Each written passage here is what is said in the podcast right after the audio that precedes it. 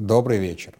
12 декабря, а, вторник. А, всем привет, с вами «Колыбельная бедных». Меня зовут Дима Трещанин.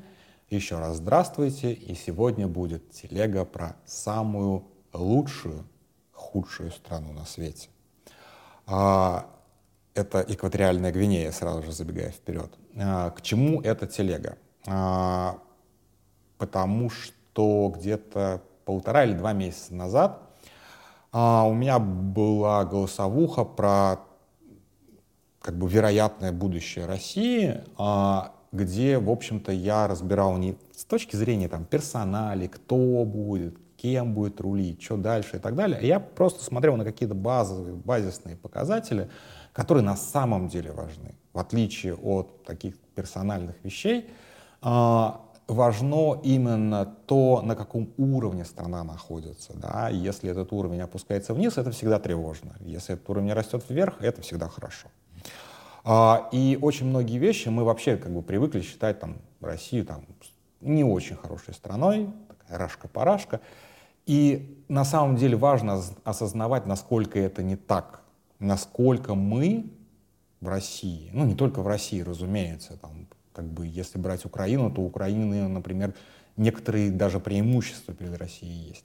Опять же, у России есть некоторые преимущества перед Украиной. Тут как бы сложно, э, сложно прочертить, кто, как бы, кто, кто перспективнее. Вот. Но э, факт в том, что даже после тяжелой войны, даже после возможного поражения в этой войне, я надеюсь на него, а, разумеется, и про, после всего, что будет после путинского режима, даже если это будет совсем плохо, а, у России все равно будет неплохой старт, какую-то новую реальность. А, из чего я исхожу? Во-первых, мы многие вещи, еще раз повторюсь, мы многие вещи принимаем как данность. Мы принимаем как данность инфраструктуру, мы принимаем как данность высокая образов... высокую образованность населения. У нас, в конце концов, больше там 95%, по-моему, умеют читать и писать. Вы не представляете, насколько это редкость вообще-то в мире, когда население умеет читать и писать. А у нас очень хорошее, как бы, на мировом уровне образование, по крайней мере, среднее, да, там про высшее есть вопросики, но средняя норм а это очень много. У нас какие, какая-никакая инфраструктура, то есть те же самые там железные дороги, обычные дороги, мосты, электростанции, энергосети, а, сотовая связь, интернет. В общем, дофига того, а, чему другие страны, многие другие страны позавидовали бы. И то, что создать с нуля, реально очень-очень-очень-очень тяжело. Вот. И, ну и самое главное, у нас есть, в принципе, вот такой образованный класс, ну, такой есть уже такое запачканное слово интеллигенция, но пускай будет интеллигенция. То есть это люди, которые действительно как бы могут взять на себя ответственность за страну. Буквально. Да, причем э, это могут быть совершенно не те люди, которые, которых мы сейчас видим, фамилии которых мы сейчас обсуждаем. У нас реально сотни тысяч людей, вполне себе готовы к государственному управлению. Не те, которые сейчас путинская вот эта вот как бы обеспеченная деньгами и ресурсами элита, а вот буквально люди, которые там вчерашние выпускники вузов, которые даже у них нет никаких амбиций по поводу, они даже, может быть, как аполитичны, вот. Но даже эти люди сейчас, поставив во главе страны, справятся лучше, чем путинский класс. Какие-то страны могут позавидовать и такому. Это очень важно. А, и а, я не шучу сейчас, а, потому что как раз экваториальная Гвинея относится к тем странам, где ничего этого нет. И это принципиальная позиция руководства страны. Итак, мы переходим к экваториальной Гвинее. Экваториальная Гвинея получила независимость. Да, начнем с того, что вы никогда, скорее всего, не слышали про Экваториальную Гвинею, хотя, может быть, где-то читали о ней, именно в контексте ее диктатуры. Других контекстов у этой страны просто не существует. Никто ничего не знает об этой стране, А, это настолько даже по африканским меркам захолустье, что начнем с того, что этих гвиней три штуки на планете, и вот одна из них экваториальная. А, для а, Африки это достаточно редко, что она испаноязычная. Все-таки в Африке было не так много испанских колоний. И свободу эта страна получила в 1975 году. А, на самом деле относительно поздно, но при этом это очень важно, относительно бескровно.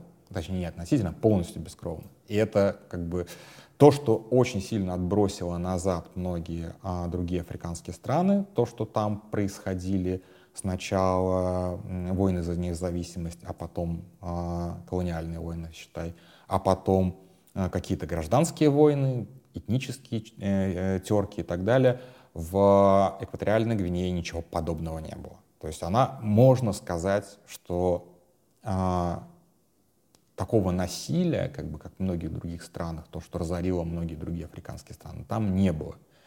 Но, тем не менее, эта страна остается в чудовищном совершенно состоянии.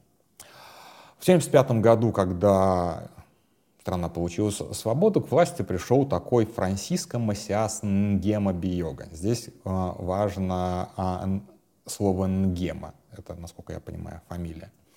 И он сразу же установил диктатуру то есть отменил какие-либо а, президентские сроки, ну, ограничения на президентские сроки. Он, соответственно, провозгласил себя чуть ли не богом. Вот. До закрытия э, католических храмов, э, в католических храмах висел его портрет, и там принято было молиться не только Богу, но, собственно, соответственно, президенту, молимся Богу и президенту, как бы очень похоже на некоторые вещи, да. Вот. Он массово расстреливал всех образованных людей, а их было в стране не очень много. К концу его правления в стране осталось человек 10 с высшим образованием, если как бы... Там не было создано, естественно, никакого университета. Он считал своим врагом буквально культуру и образование. А, он никому не доверял, он на ближайшие должности ставил исключительно а, людей своего этнического клана и фактически своих родственников – а, и страна влачила очень-очень бедное существование. Она была безу, как просто невероятно бедна. А, основным экспортным продуктом было какао, кофе какао. То есть кофе плантации, какао плантации. А, президент, получив, как бы добившись независимости, президент выгнал всех испанцев, которых там было 1070, а, и присвоил им, э, присвоил всю их собственность. То есть, соответственно, эта страна полностью освободилась от какого-либо постколониального присутствия в том числе. А, президент лично а, расстреливал, президент убил очень много людей, когда его свергли, немножечко забегая вперед, ему предъявили обвинение в убийстве 80 тысяч человек, ну, типа, осудили за 500. В общем, а, его правление было жутким даже по меркам Африки на самом деле. А, и это как бы ну, вполне себе как бы характеристика и показатель, потому что это было время жутких диктаторов в Африке. А, при этом как бы экономика разваливалась, запас, валютный запас страны хранился в чемоданах в доме у президента. Вот. Постепенно он начал деградировать буквально, то есть начал показывать признаки деменции, а, разговаривал со своими давно расстрелянными соратниками а, вслух, ну и так далее. То есть, и в какой-то момент, чуть-чуть забежал вперед, его свергли. Как его свергли, отдельная история, но начну я с а, моего любимого писателя а, Фредерика Форсайта. А, Фредерик Форсайт — это человек такой, который писал такой немножечко как бы fiction, но не очень похожий на fiction. То есть такой fiction, который очень похож был а, на реальность. И вот он написал одну из своих книжек, к сожалению, я сейчас забыл, как она называется, а, где описал переворот в вымышленной стране а, экваториальной Африки, ну, очень похожей на, собственно, экваториальную Гвинею. Она там не то чтобы узнавалась, ну, как бы все, кто понял, кто, кто должен был понять, поняли. Он написал эту книжку, соответственно, где-то там в конце а, 70-х годов. Вот, все это прекрасно ну, как бы поняли, а, что называется, похихикали, а в 79 году переворот произошел, ну не то чтобы точно по сценарию а, Фредерика Форсайта, но близко к этому. Единственная разница в том, что а, в качестве движущей силы использовались не европейские белые наемники, а наемники из Марокко. Э, тут наемники очень важны. Дело в том, что президенту удалось убедить местное население в том, что он колдун, и что как бы кто прольет его кровь или кто на него посягнет, тут будет проклят навеки, и все его там э, родственники там, и наследники тоже будут прокляты навеки. Поэтому к нему реально боялись приближаться с, с насильственными целями. И в итоге, когда его там арестовывали, да, он умудрился, э, несмотря на то, что переворот был удачный, э, он умудрился убежать, захватив с собой пару чемоданов, собственно, с валютным запасом страны. А остальный, остальной валютный запас по большей части сгнил, потому что он хранил его в ненадлежащих условиях. А, сверх его его собственный племянник. Его собственный племянник, причем племянник на тот момент а, занимал посты, связанные с национальной безопасностью, то есть три или пять постов сразу занимал, неважно совершенно их названия. Вот. А, племянника зовут а, Франциско Масиас Нгема Биома, Биога. То есть это, в принципе, как бы... И с 79 -го года, собственно, а, племянник рулит этой страной. Ничего не изменилось. То есть по-прежнему, то есть несмотря на то, что он сверг своего дядюшку, политику он продолжил одну и ту же. То есть полное подавление инакомыслия, никакого развития, никакого образования, э, э, то есть как бы э, полный контроль над всем в стране и, в общем-то, практически полная изоляция страны, потому что как бы нет никаких особых связей. Ну, торговали кофе, какао, торговали кофе, какао. А, все изменилось в 2005 году, когда в э, акватории на шельфе открыли большие-большие залежи нефти. И тут пора все-таки описать, что из себя представляет, что собой представляет экваториальная Гвинея. Дело в том, что экваториальная Гвинея — это как бы две территории. Есть материковая часть, а, это джунгли, джунгли, джунгли, джунгли, джунгли, абсолютно неразвитые, там нет ни одной дороги, там, ну, как есть, но на них нет, нет асфальта, там нет никакой инфраструктуры, там нет электричества, там нет интернета, там нет ничего, вот, о чем я говорил, там нет вообще ничего. И есть остров, и на острове есть столица. Остров на самом деле не то, что вот прям размером с, э, как бы, с э, Садовое кольцо, побольше все-таки. Но остров реально находится в, в океане, достаточно далеко от побережья. То есть как бы на утовой лодчонке особо не переплывешь. Я не помню там расстояние, но расстояние приличное. То есть как бы откройте карту, посмотрите, там приличное расстояние. Вот, и между этим островом, собственно, и а, материковой части и есть вот большая-большая эксклюзивная экономическая зона, где и нашли, собственно, нефть. В 2005 а, году нашли нефть, и в 2005 же году а, случились события, которые, честно говоря, жаль не реализовались. Потому что книжки Фредерика Форсайта читают не только родственники диктаторов, но и какие-то вот такие вот чуваки типа меня. Вот одним из этих чуваков типа меня, таких вот восторженных романтиков, а, оказался сын Маргарет Тэтчер. Сын Маргарет Тэтчер а, собрал целый самолет наемников, целый самолет оружия а, и попытался провернуть переворот. И, к сожалению, у него ничего не получилось, потому что где-то он на чем-то спалился. А, самолет арестовали в Зимбабве, тогда еще тоже под диктатурой. А, страна находилась, а, и, в общем-то, всем выписали какие-то приличные сроки. Меня вот удивило, у меня, до сих, у меня лежит книжка на английском, которая называется «Вонга Коуп», Я все силюсь ее прочитать, но с моим английским читать еще и книжки достаточно тяжело. Вот, пускай еще полежит, может, когда-нибудь прочту.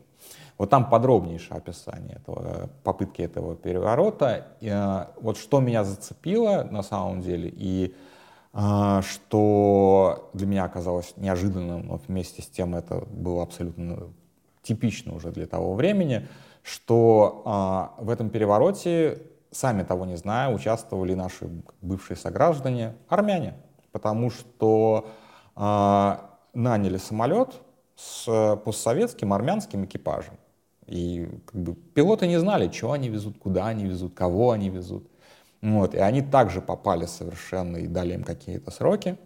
Ну вот, пожалуйста, как бы граждане Армении тоже чуть не, попы- чуть не попытались свергнуть э, диктатора экваториальной э, Гвинеи. Вот. В 2005 году там нашли на шельфе нефть, много нефти. И с тех пор эта страна показывает невероятные совершенно а, экономические успехи. Если там открыть статистику МВФ, Международного э, Всемирного банка, то вы увидите, что это одна из самых богатых стран Африки, а по доходам на душу населения чуть ли не самая успешная страна в э, мире опять же, как прикол, э, в какой-то момент, помните, Путин обещал, что мы по э, ВВП на душу населения догоним Португалию. Португалию мы так и не догнали. А экваториальная Гвинея в какой-то момент умудрилась по, по душевому доходу, который на бумаге, догнать свою бывшую колониальную, собственно, владычицу, то есть Испанию, догнать и перегнать Испанию. Надолго этого не хватило, потом упали цены на нефть, как бы сейчас там с экономикой а, по цифрам, опять же, не очень все хорошо. Но что, собственно, происходило в стране, на которую просто пролился нефтяной бум? Ничего. Там так и не появилось школ, там самое, единственное образование, которое ты можешь получить, это образование частное, на которое ни у кого, естественно, денег нет. А на материке, на материковой части экваториальной Гвинеи не происходит ничего, никакого развития, зато те деньги, которые приходят а, режиму Нгемы, а, осваиваются и осваиваются на какие-то совершенно невероятные, невероятные какие-то инфраструктурные проекты. Во-первых, там строится новая столица, причем она строится уже приличное количество времени. В 2020 году ее должны были достроить, но вот сейчас, как сказать, сроки сдвинулись вправо. Там строятся новые глубоководные порты, там строятся шестиполосные шоссе, там строятся гигантские какие-то стадионы, гигантское количество административных зданий. То есть как бы, там просто и все, в основном строительство идет, э, не, строят тоже не местные, а, строят в основном это китайские, вот эти китайские строительные корпорации, которым совершенно пофигу, что строить. Вот. И, в общем-то, как бы а, это вот представьте себе, как если бы в России все нефтяные деньги уходили на крымские мосты и сочинские олимпиады. Вот примерно то же самое. То есть абсолютно безумные э, инфраструктурные проекты, которые красиво выглядят только на картинке. Но поскольку в стране незачем это все, то оно и вообще-то не используется. Эти шестиполосные э, шоссе стоят пустые, потому что там по ним некому ездить вообще. И, естественно, это только происходит только на острове. На, как бы, на, на материке не происходит вообще ничего. А, и, разумеется, очень много всего этого просто-напросто банально крадется. То есть, конечно же, новый диктатор, в отличие от старого, не хранит э, валютный запас э, э, в чемоданах где-то у себя в резиденции. Хотя наверняка чемоданы с деньгами у него там тоже хранятся. А, он достаточно много денег старался вывести за границу, в частности в Швейцарию. И у него есть сыночек, который рассматривается как наследник Теодора Бянк-младший. Его также называют Теодорин. Вот. Он, например, купил себе в Малибу гигантскую виллу за 35 миллионов долларов. Она арестована в итоге была. Вот. А, то есть он, он под санкциями, у него изъяли кучу всякого имущества там, и в Европе, и в США, и так далее. Но это совершенно не важно. Потому что чел ведет Инстаграм, то есть он вообще не стесняется своего богатства. А, он прекрасно знает, что в его стране нет людей, которые могли бы посмотреть, что он там фотографирует в Инстаграме. Инстаграм я довешу обязательно. А, и, естественно, там папаша уже в приличных годах, вот, ему сколько ему лет, господи, уже, вот, 81 год ему, 81 год, ну вот, папаша скоро помрет, и этот человек, безусловно, станет президентом. Нет шансов у этой страны, чтобы этот, как бы, чтобы сыночек Опять же, есть шанс на какой-то дворцовый переворот, и к власти придет какой-то человек, ничем не лучше преемника.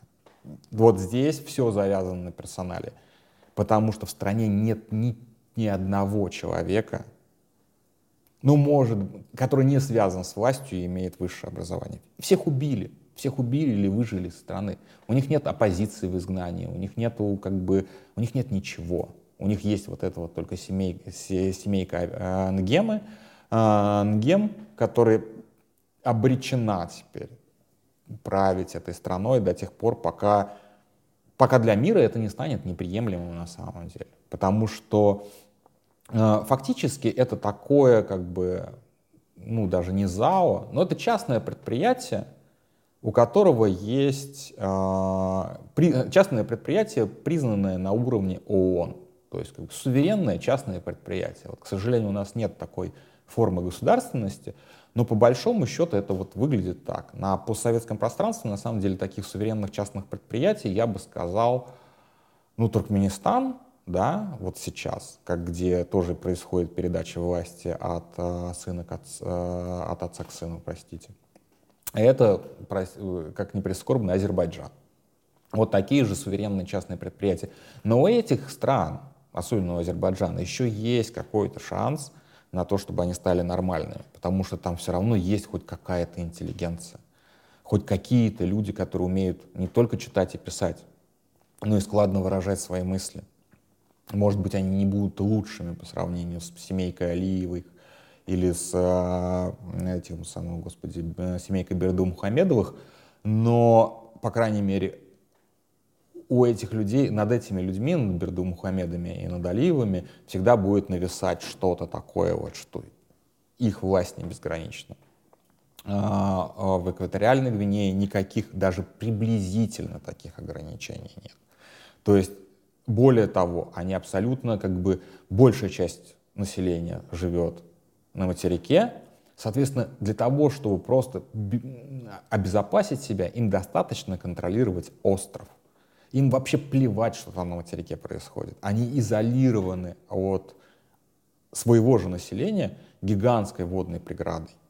И какое бы сейчас там ни было восстание, не восстание, там еще что-то, это им плевать, абсолютно плевать. И у них достаточно много денег для того, чтобы взять, нанять тех же самых опять марокканских наемников или тот же самый ЧВК «Вагнер», ну, в смысле, то, что осталось ЧВК «Вагнер», и подавить любое возмущение своей власти.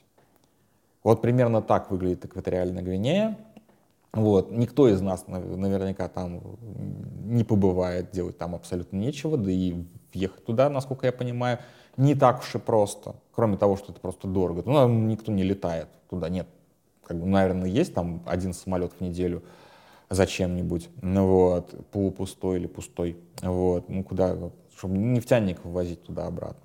Ну и как бы тоже последнее главное, и при первом президенте, а, который творил вот эту вот невиданную кровавую чушь, а, и торговал какао и кофе, и при втором президенте, который по-прежнему торгует какао и кофе, но в основном э, торгует нефтью, а ни у кого из его бизнес-партнеров, прости господи, не возникало и тени сомнения, а кому мы вообще деньги даем?